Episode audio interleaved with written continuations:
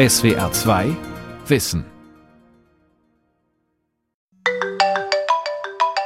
Der 26-jährige Anrufer will anonym bleiben. Nennen wir ihn Lars Schmidt.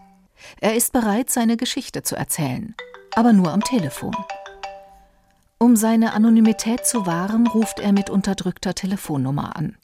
Wie viele andere fing er als Schüler an, ungezählte Stunden mit Computerspielen zu verbringen. Im Jugendalter habe ich noch Hausaufgaben etc. hinbekommen, weil ich nie Probleme in der Schule hatte, hat sich das dann auch als bewährte Strategie bewährt, nach Hause zu kommen, zu zocken und wenn man noch irgendwelche Hausaufgaben hatte, das morgen in der Bahn zu machen.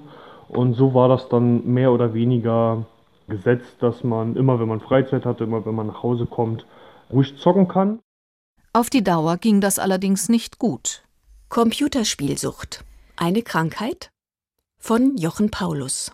Als ich dann 20 wurde und auf die Uni gegangen bin, habe ich festgestellt, dass Hausaufgaben etc. nicht einfach so von alleine mehr gemacht werden können. Und da hatte ich dann eben das erste Mal große und arge Probleme, dass ich festgestellt habe, du kannst jetzt nicht für eine Klausur fünf Stunden lernen und dann schreibst du deine zwei oder deine drei. Hier hättest du schon zwei Wochen vorher anfangen müssen. Über die Jahre hat Lars täglich immer länger gezockt. Richtig problematisch wurde es an der Uni. Wo man dann auch wirklich sehr viel freie Zeit hat zum Selbstorganisieren, Selbststudieren, ähm, auch alles fürs Spielen draufgegangen. Da war das dann tatsächlich also mindestens sechs Stunden täglich. Ich denke, man könnte mit acht Stunden täglich als Schnitt schon rechnen.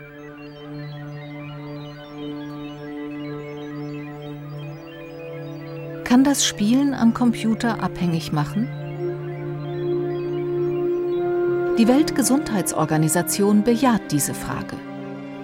Im Mai 2019 hat sie Computerspielsucht als offizielle Diagnose in die kommende elfte Version ihres Krankheitskatalogs ICD aufgenommen. Viele Wissenschaftler waren und sind eindeutig dafür, andere mindestens genauso eindeutig dagegen. Gut zwei Dutzend Forscher aus Europa haben deshalb ein Memorandum veröffentlicht. Darin kritisierten sie die wissenschaftliche Basis der Diagnose als schlecht. Außerdem warnten sie vor ernsthaften Verletzungen des Rechts der Kinder zu spielen. Aus Deutschland hat Thorsten Quandt die Protestnote unterzeichnet. Er ist Professor am Institut für Kommunikationswissenschaft der Universität Münster. So drastisch drückt er sich im Gespräch zwar nicht aus, aber er erinnert an frühere fragwürdige Ängste vor Mediennutzung. Da wurde etwa vor der Lesesucht gewarnt, auch wenn das nie eine offizielle Krankheitsdiagnose war.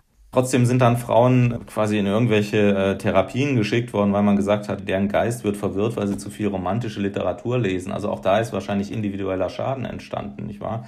Comic lesen auch verteufelt worden, andere Formen. Jedes neue Medium, was aufgab, gab es diese äh, Moral Panic, dass gesagt wurde, das zerstört jetzt die Gesellschaft und wir haben es mit einer Sucht oder exzessiver Nutzung zu tun. Der Ausdruck Moral Panic bezeichnet im Englischen übertriebene Ängste um die moralischen Grundlagen der Gesellschaft, ausgelöst etwa durch ein neues Medium. Eine derartige Panik sieht Quandt bei der Reaktion auf die Computerspiele. Es gibt dann einfach Eltern, die ihre Kinder oder Jugendlichen, mit denen sie nicht zurechtkommen, dann in eine Therapie schleppen und dann sagen, behandelt den mal, der spielt irgendwie am Tag drei Stunden und ich kann nicht mehr mit dem reden. Das ist ein Problem, glaube ich, und da werden dann möglicherweise auch Leute da äh, hingebracht und eben auch stigmatisiert, die damit nichts zu tun haben oder der Klassiker, dass man bei den Gamern halt sagt, naja, ihr seid sowieso alles Suchtis, weil ihr ein bestimmtes Mediennutzungsverhalten habt. Ne? Deutliche Kritik an der neuen Krankheitsdiagnose kommt natürlich auch aus der Branche selbst. In der Diskussionssendung SWR2 Forum sagte der Geschäftsführer von Game, dem Verband der deutschen Games-Branche, Felix Falk, bei uns als Verband ist das auf große Kritik gestoßen, auch weltweit, weil doch gesehen wird, dass sehr viele Wissenschaftler noch sehr stark in Zweifel ziehen, ob überhaupt genügend Grundlage, wissenschaftliche Grundlage dafür da ist und diese Entscheidung als sehr vorschnell betrachtet wird von einem zumindest großen Teil der Wissenschaftler. Der Streit um die Computerspielsucht tobt auch deshalb so heftig, weil die neue Diagnose nur die erste von etlichen ähnlichen sein könnte. Die Suchtkommission der Deutschen Kinder- und Jugendpsychiatrischen Fachgesellschaft etwa begrüßt nicht nur ausdrücklich die Einführung der Diagnose Computerspielsucht, sie plädiert auch dafür, medienbezogene Störungen ganz allgemein anzuerkennen. Das wäre genau das, was Kritiker wie Quandt befürchten. Social Media Sucht wird diskutiert, Mobile Media wird diskutiert. Da gibt es ja einen ganzen ähm, bunten Strauß an modernsten Erkrankungsphänomenen, die ich mir dann ausdenken könnte. Das finde ich ein Problem, ja, weil menschliches Verhalten sollte zunächst mal jetzt nur dann pathologisiert werden, wenn es auch wirklich äh, eine Erkrankung ist, auch wirklich als solche identifizierbar.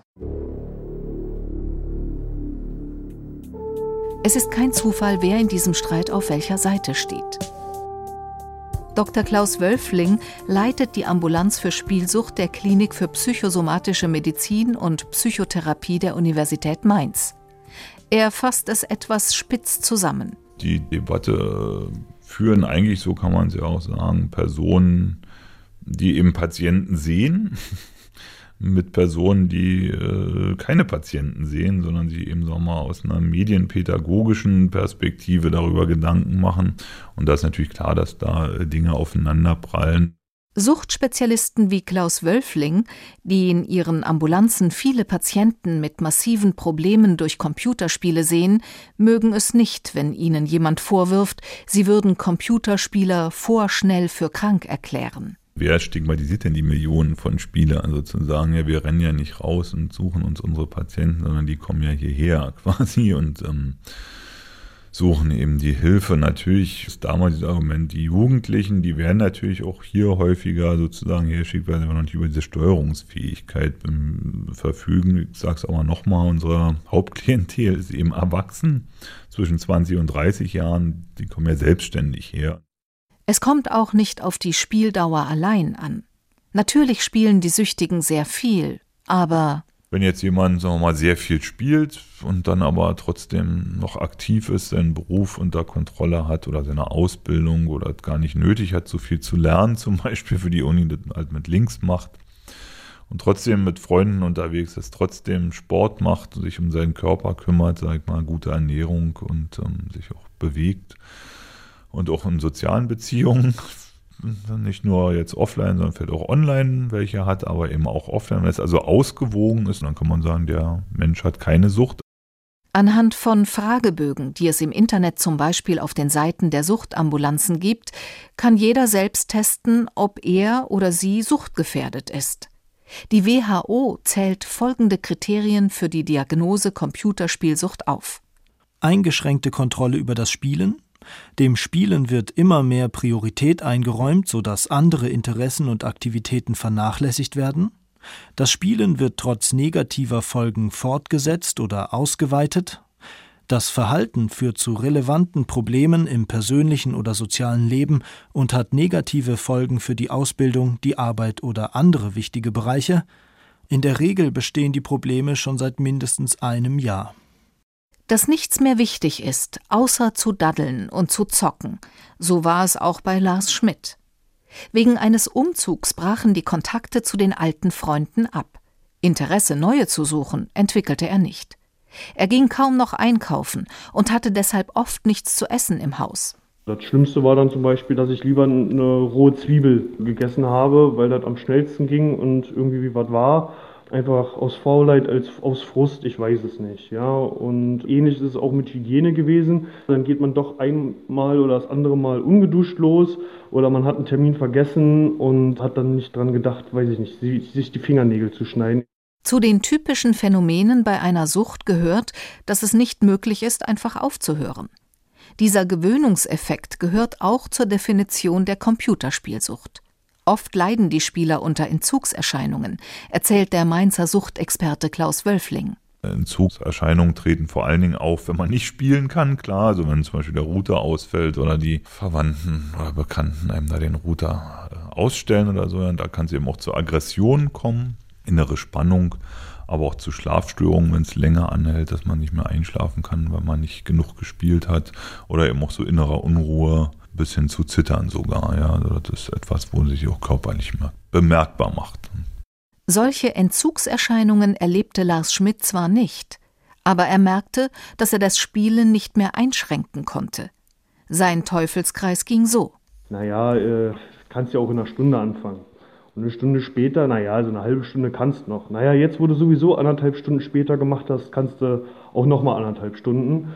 Naja, okay, jetzt ist schon 17 Uhr, machst du nach dem Abendbrot, also 20 Uhr fängst du an, ja komm, kannst du vom Schlafen gehen machen und so weiter. Und so schiebt sich das immer hin und her. Und ich finde, Spiele, Computerspiele und Internetmedien sind wunderbar dazu geeignet, eben zu sagen, ach, nur noch eine Viertelstunde, nur noch 20 Minuten.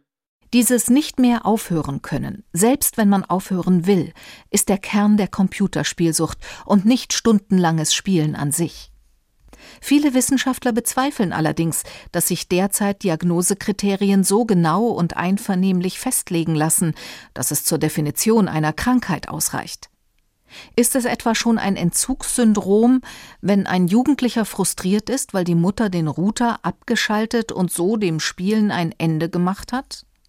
Oder wann genau wird es ernst, wenn andere Aktivitäten in den Hintergrund treten? Auch zwei Mitarbeiter von Klaus Wölfling haben einen kritischen Kommentar in der Fachzeitschrift Addiction mit solchen Bedenken unterzeichnet. Umgekehrt bezweifeln allerdings Selbstkritiker wie Thorsten Quandt nicht, dass es Spieler gibt, die durch ihr Hobby ernsthafte Probleme haben. Wir haben selber qualitative Studien gemacht zu exzessiven Nutzern also da hatten wir Fälle mit Menschen, wo die Ehe in die Brüche ging, wo das Studium gegen die Wand fuhr und so weiter. Thorsten Quandt geht es darum, was letztlich die Ursache für diese Probleme ist. Also kann ich quasi wirklich diese Argumentkette führen, dass wir hier eine spielebezogene Sucht haben, die das Spiel mehr oder weniger auslöst, wo das Spiel der Hauptfaktor ist. Und dem würde ich aus unseren Fallbeschreibungen zumindest widersprechen. Also, weil das waren eigentlich immer Fälle, wo man den Eindruck hatte, naja gut, da ist im Alltag einiges im Argen. Das mag schon sein, kontern die Befürworter der neuen Diagnose. Aber gilt das nicht für jede Sucht? Hinter Abhängigkeiten stehen oft ganz andere Lebensprobleme. Dem Argument, Computerspielsucht sei meist nur die Folge einer längst anerkannten psychischen Störung, kann Klaus Wölfling nicht viel abgewinnen. Denn gibt nur noch eine ganze Reihe von Betroffenen, die eben vorher keine psychische Störung hatten, sondern einfach nur diese Diagnose haben. Und ich glaube, die fühlen sich auch nicht gut abgebildet, wenn man ihnen unterstellen würde, ja Mensch, äh, sie hatten aber vorher schon eine Depression und spielen deswegen so und das äh, passt dann auch einfach nicht. Also das sieht man klinisch natürlich und aber auch wissenschaftlich ist das auch belegt, dass es Fälle gibt, die jetzt nicht komorbid eine andere, also komorbid eine andere Begleiterkrankung eben aufweisen. Aber warum spielen Spieler dann oft stundenlang und können im Extremfall kaum noch aufhören? Oft gibt es dafür einen einfachen Grund. Man spielt eigentlich, um seine Stimmung zu verbessern und irgendwann, wenn man tatsächlich eine Sucht entwickelt hat, dann muss man spielen, um in guter Stimmung zu sein, sonst ist man eigentlich quasi immer wie in so einem Entzug in so schlechter Stimmung. Wie schon Kinder früh lernen, ohne übermäßiges Spielen oder sonstige fragwürdige Betätigungen schöne Momente zu erleben und mit schlechten Gefühlen sinnvoll umzugehen, lernen Schüler und Schülerinnen durch das Präventionsprogramm Protect. Die Abkürzung steht für professioneller Umgang mit technischen Medien. Es geht um soziale Netzwerke, Video- sowie Filmstreaming und auch um Computerspiele. Entwickelt wurde das Programm an der Pädagogischen Hochschule Heidelberg für Schulen in Baden-Württemberg. Heute ist die Pädagogin Sarah Bareis zum vierten und letzten Mal für eine Doppelstunde in einer siebten Klasse des Geschwister-Scholl-Gymnasiums in Mannheim. In den Stunden davor hat sie mit den Kindern über spezielle Alltagssituationen fiktiver Schüler gesprochen. Was hat denn der Toni gemacht, wenn er sich gelangweilt hat und nicht so richtig wusste, was er machen soll? Ja, der hat halt aufs Handy geschaut. Genau. Oder halt auf PC oder was weiß ich nicht. Genau. Also, der Toni ist sehr viel ins Netz gegangen, das war das Thema was haben die denn alle gemeinsam? Was haben denn der Toni, der irgendwie, der sich langweilt und irgendwie, ach, geht's ihm nicht so gut, er weiß nicht, was er machen soll. Der David hat Angst und ist frustriert. Und wenn wir jetzt denken an ein Mädchen oder einen Jungen, das gemobbt wird, sich einsam fühlt, was haben die gemeinsam? Alle sind direkt ins Internet gegangen, um sich abzulenken, um ihre Ängste halt eben dort, also ihre anderen Gefühle auszuüben. Thema war im Netz Gefühle zu vergessen, vielleicht sich abzulenken und auch schöne Gefühle zu sammeln. Ne, das haben wir ja auch gesehen, dem Toni und dem David, dem ging es ja total gut im Internet. Die hatten Spaß, die hatten Spannung, die haben sich erfolgreich gefühlt, die hatten soziale Kontakte und so weiter und so fort. Etwa zwei Prozent der Jungen im Alter von 13 bis 18 leiden an Computerspielsucht. Bei den Mädchen sind es nur 0,3 Prozent. Das fand das Kriminologische Forschungsinstitut Niedersachsen in einer großen Untersuchung in dem Bundesland heraus, die allerdings schon 2015 veröffentlicht wurde. Hauptschüler waren deutlich mehr betroffen als Gymnasiasten. Auch die Kinder in der Klasse des Geschwister-Scholl-Gymnasiums halten sich mit dem Daddeln zurück, wie sie in der Pause der Doppelstunde erzählen. Das liegt allerdings nicht nur an ihnen selbst. Also ich spiele nicht so sehr viel und in der Woche spiele ich vielleicht so sieben bis acht Stunden so in der Woche. Also. Und ich darf Fortnite auch wirklich nur einmal an einem Tag spielen, das ist der Freitag. Und dann spiele ich aber auch so um die drei Stunden. Aber dann ist es dann echt Schluss, weil ich tue eher mich auf die Schule konzentrieren. Vielleicht zehn, ja, weil man muss schon ausnutzen. So, ich darf ja nur zweimal die Woche. Wenn es keine Schule geben würde, würde ich die ganze Zeit spielen. Die Kinder sollen lernen, die Spielzeiten selbst zu steuern. Schließlich können Eltern nicht alles kontrollieren.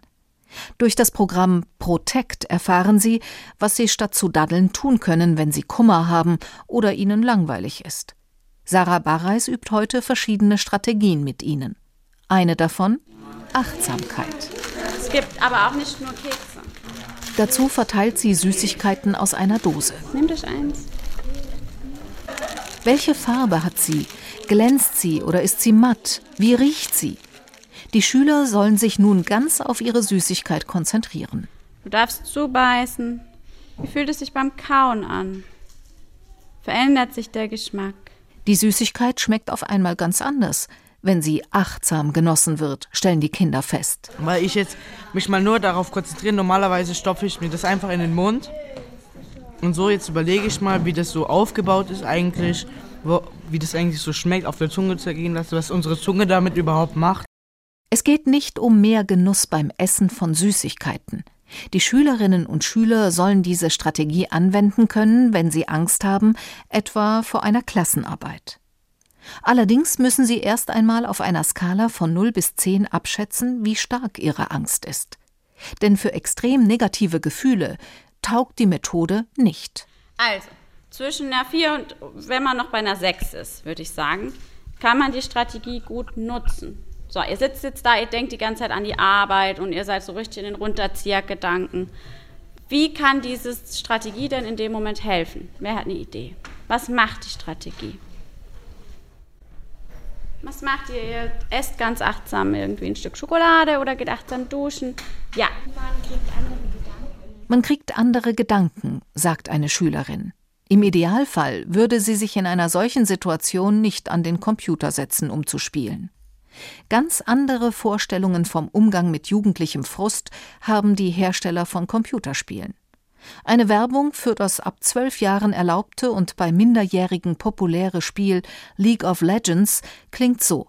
Kein Leben, kein Geld? Perfekt. Brauchst du alles nicht. Leg los und finde heraus, was dir liegt. Jeder hat eine Rolle. Wie ein Job, nur nicht so unglaublich ätzend. Magst du Schwerter oder lieber Raketen? Zauberst gerne, erlegst Viecher, heilst deine Freunde, spielst Solo, weil du keine Freunde hast? Ganz egal, mach einfach. Wow, mein Leben hat jetzt einen Sinn. Traurig, aber wahr. League of Legends, spiel's doch mal. Der Fachverband Medienabhängigkeit kritisierte den Spot als zynisch und urteilte, Computerspiele, die jugendspezifische Risikofaktoren gezielt aufgriffen, beinhalteten ein besonders hohes Suchtpotenzial. Der Hersteller verteidigt sich so. Der Tonus unserer Werbung soll den Humor des Spiels unterstreichen. Wenn allerdings Kinder und vor allem junge Erwachsene vom Spielen kaum noch loskommen, liegt das nicht nur daran, dass sie nicht mit unangenehmen Gefühlen umgehen können. Die Spiele sind so gemacht, dass sie dazu verführen, immer weiter und weiter zu spielen.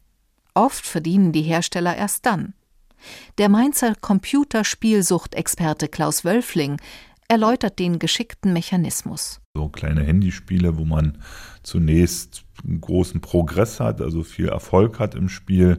Und merkt dann plötzlich, wird immer schwieriger, die kommen nicht weiter in so einem Aufstieg, aber ob sie jetzt an ich Landwirtschaftsspiel oder an ein äh, Autorennspiel, sonst irgendwas denken, ja, und irgendwann kommen sie aber nicht mehr weiter. Und das ist natürlich bewusst so gemacht. Und dann kommt ja aber das Angebot, etwas einzusetzen, um dort weiterzukommen im Spiel. Also ein Euro oder zwei oder drei oder ein paar Cent.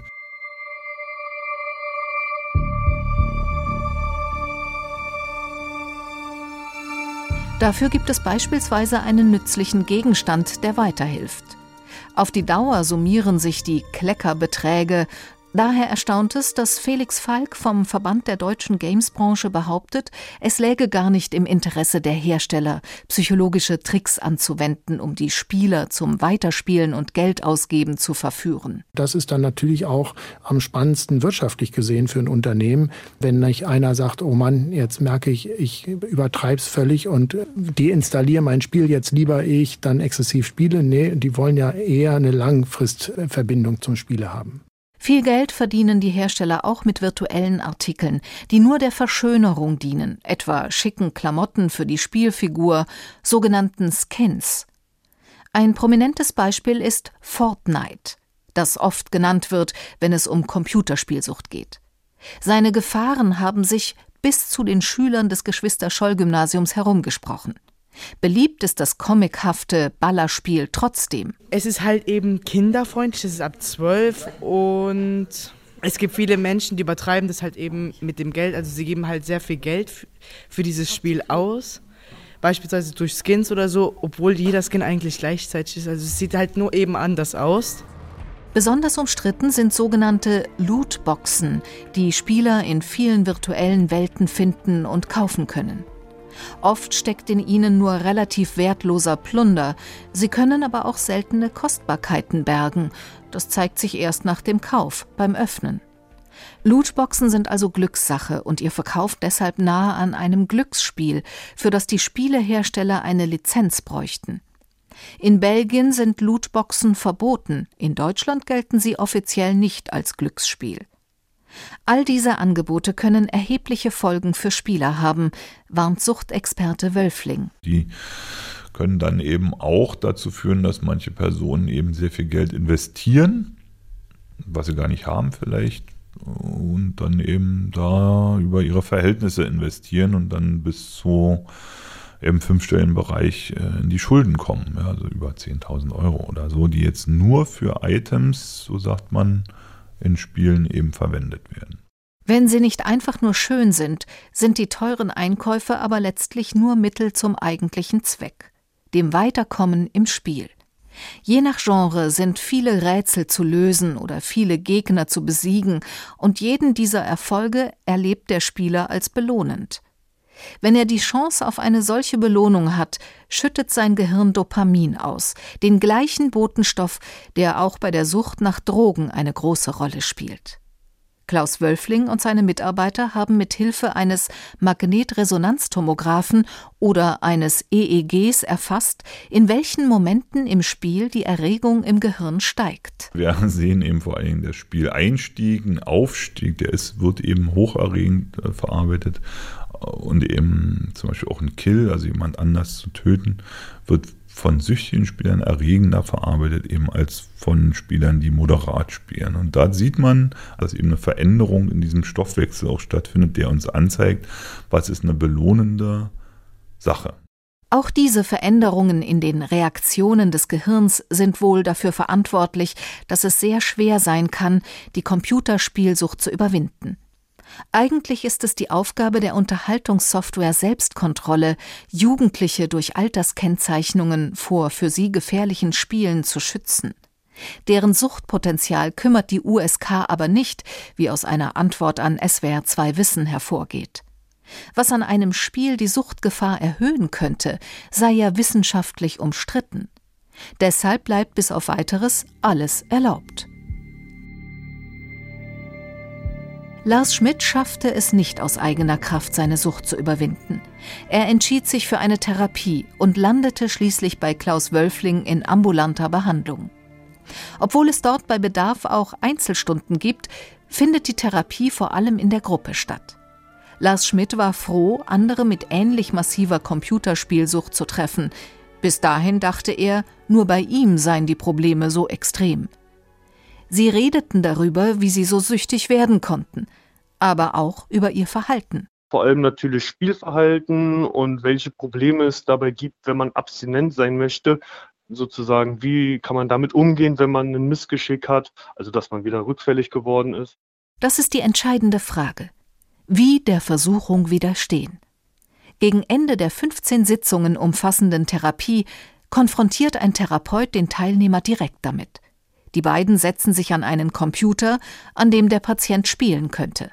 Und da haben viele Patienten dann auch so Rückfallängste, die sagen, jetzt äh, führen Sie mich ja wieder ran hier, so, ja, aber das sehen wir eigentlich nicht so kritisch, weil wir denken, diese Auseinandersetzung damit ist sehr gut, auch zu erleben. Ich kann darauf verzichten, auch wenn jetzt jemand da bei mir sitzt und äh, irgendwie sein Auge drauf hat. Trotzdem bin ich in dem Moment eben damit auseinandersetzt und versuche ähm, quasi mich dem zu stellen so. Die Therapie wurde in Mainz, Tübingen, Mannheim und Wien im Rahmen einer Studie überprüft, wobei nicht nur Computerspielsüchtige, sondern auch Internetabhängige teilnahmen. Bei 59 von 72 Teilnehmern hatte sich das Problem am Ende deutlich gebessert. In der Kontrollgruppe war die Quote niedriger. Ziel der Therapie ist, nicht mehr zu spielen. Während der Therapie ist das sechs Wochen lang sogar streng vorgeschrieben.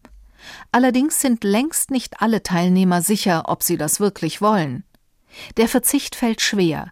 Einige müssen während der Therapie sogar in eine Klinik aufgenommen werden. Lars Schmidt glaubt, dass er nun den für sich richtigen Umgang gefunden hat. Wenn ich das mal in Zahlen fassen müsste, äh, gibt es mal eine Woche, in der ich 10 Stunden spiele, mal eine Woche, in der ich 20 Stunden spiele und mal eine Woche, in der ich gar nicht spiele.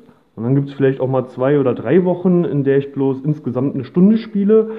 Es variiert sehr stark, aber es ist nicht mehr sechs bis acht Stunden täglich, sieben Tage die Woche, etc. etc. Dass die WHO die Computerspielsucht zur Krankheit erklärt hat, hat für die Spieler, die davon loskommen wollen, einen positiven Effekt. Die Krankenkassen müssen die Therapie bezahlen, sobald die Neufassung auch in Deutschland eingeführt wird. Die Welt verstehen. Jeden Tag. SWR2 Wissen. Manuskripte und weiterführende Informationen zu unserem Podcast und den einzelnen Folgen gibt es unter swr2wissen.de.